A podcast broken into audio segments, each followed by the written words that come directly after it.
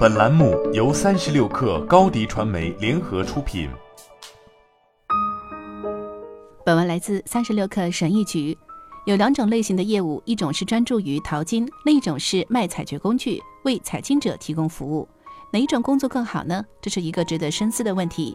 当然，问题的答案取决于我们在朝九晚六的工作之后想实现什么目标或副业。这是我们必须在创作内容之前进行的准确的思考过程。我们是所创作内容的中心，在屏幕前，我们用产出的内容表达自我，然后我们用互联网来传播我们的内容。为什么要这样做？对我来说，这是寻找客户的好方法。我用我产出的内容来吸引客户，或者将潜在的客户真正转化为客户。这就是我用来创造、传播和使用内容来构建副业的漏斗销售模式。我将专注三个领域，使其创造的内容可以成为我的副业收入。一、网站文案项目。优秀本身并不足以使我们获得写文案的工作。对我来说，我会提前写好，然后发给潜在客户。一开始推进文案项目并不容易，因为我手边缺少已有的作品或者客户的推荐，因此我并没有一开始就推销自己。我专注于获得客户的推荐，比如我会梳理非盈利组织的网站，研究他们的内容，然后为他们写一份新的文案，使之可以用在关于我们页面、捐赠页面和使命页面。我会给这个组织发送一份包含我写的文案的电子邮件，请他们免费使用这些文案。我所要求的只是一份对我工作的书面认可。从这里开始，我建立了自己的客户群。我这样免费推销了自己三次，才开始以一千两百美元的价格卖出了自己的文案。二，在领英上创造企业品牌。从二零一八年开始，我就认真搭建自己的个人资料。到二零一九年三月，我的关注者已经超过七千多人。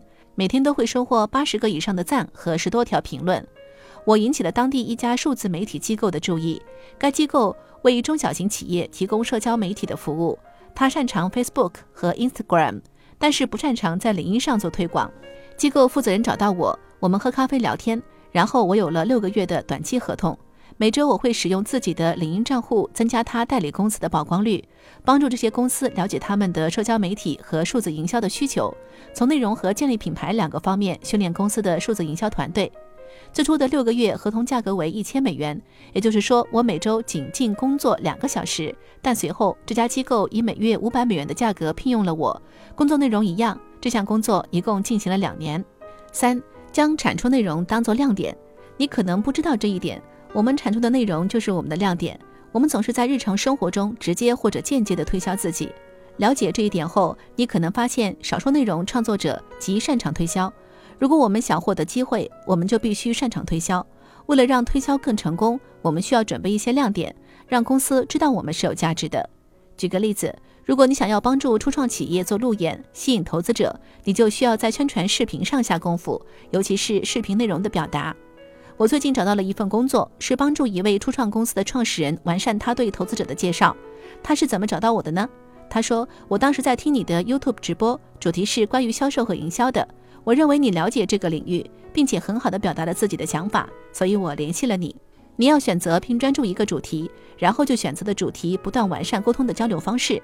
当人们产生共鸣时，他们就会联系你。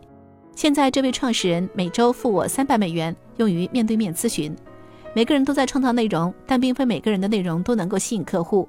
为了吸引客户，我们需要重新思考如何利用内容发挥优势。以文案写作为例，有人仅仅是在写作，有人在创造文案。文案涉及使用文字，通过难以抗拒的优惠、有时间限制的折扣或者按季节供应的商品，将潜在客户转化为客户。我们有各种各样的想法，通过合理的表达，可以让这些产出帮助发展我们的副业。好了。本期节目就是这样，下期节目我们不见不散。